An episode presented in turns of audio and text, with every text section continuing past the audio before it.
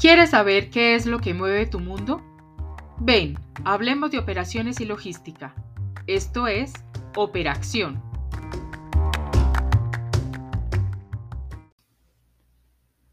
¿Alguna vez te has preguntado qué es lo que hace que prefieras un producto particular entre muchos de su tipo? ¿Cuál es la razón por la que un restaurante, una marca de jeans o una aplicación se convierten en tus favoritos entre las distintas opciones disponibles? La respuesta a esta pregunta está relacionada con el concepto de valor. ¿Qué es el valor? Desde el punto de vista de la economía, es la diferencia entre el precio de un producto y los costos en los que se incurre para producirlo y comercializarlo. Es una medida objetiva y concreta muy utilizada al interior de las empresas, pero también en la medición de indicadores macroeconómicos. La mercadotecnia complementa este concepto al considerar la percepción del cliente frente al conjunto de beneficios que recibe a cambio del precio que paga. Esto introduce un componente de subjetividad que ha sido muy explotado por distintas estrategias comerciales y publicitarias. Según Matarrans, el valor tiene tres dimensiones. La económica, que ya mencionamos, la emocional y la funcional.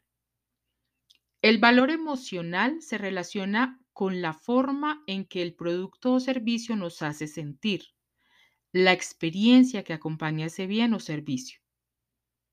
El valor funcional hace referencia a características como el desempeño, la utilidad o durabilidad del producto o servicio. En otras palabras, cómo cumple con las funciones para las que fue desarrollado.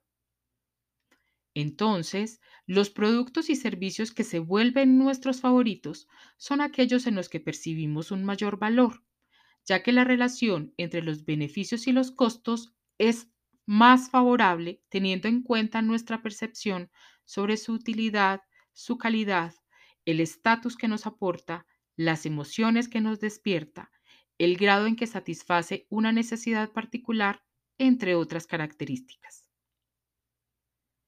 Y entonces, ¿qué tienen que ver las operaciones de producción y logística con el valor? Para responder a esta pregunta vamos a recurrir al modelo de la cadena de valor propuesto por Michael Porter. A través de este modelo, el autor expone que las empresas soportan su funcionamiento en dos tipos de actividades que él denomina primarias y de apoyo.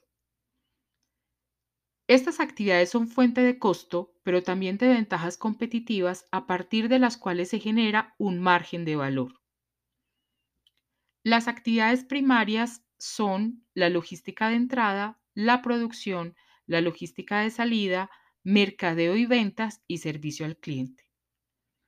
Estas actividades agregan valor de forma directa, ya que intervienen en la generación de un producto o servicio de mejor calidad, en la disminución de los costos y en la prestación de servicios complementarios que se convierten en factores que el cliente aprecia y por los que está dispuesto a pagar. Las actividades de apoyo, por su parte, soportan y fortalecen la capacidad de generar valor que tienen las actividades primarias. Podemos notar que en este modelo se considera a las operaciones de producción y logística como partícipes de primer nivel en la generación de valor, tanto económico como funcional para los clientes de la empresa. Si examinamos el concepto de valor desde la perspectiva económica, nos damos cuenta de que para maximizarlo podemos tomar uno de dos caminos, aumentar los beneficios o disminuir los costos.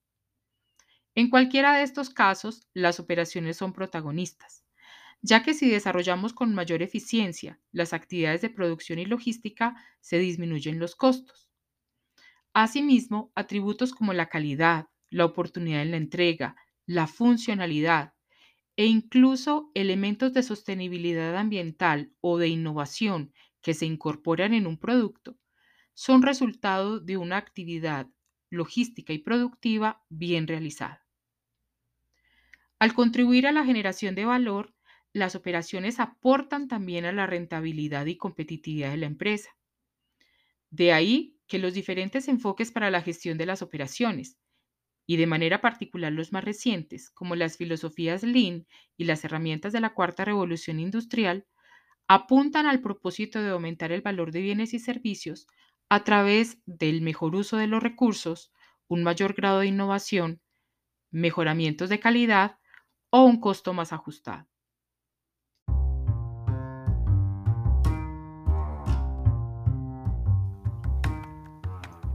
Hasta aquí este episodio, en el cual pudimos ver la estrecha relación que existe entre las operaciones de producción y logística y la creación de valor en forma de productos y servicios que al ser preferidos por el mercado aumentan la competitividad de las empresas.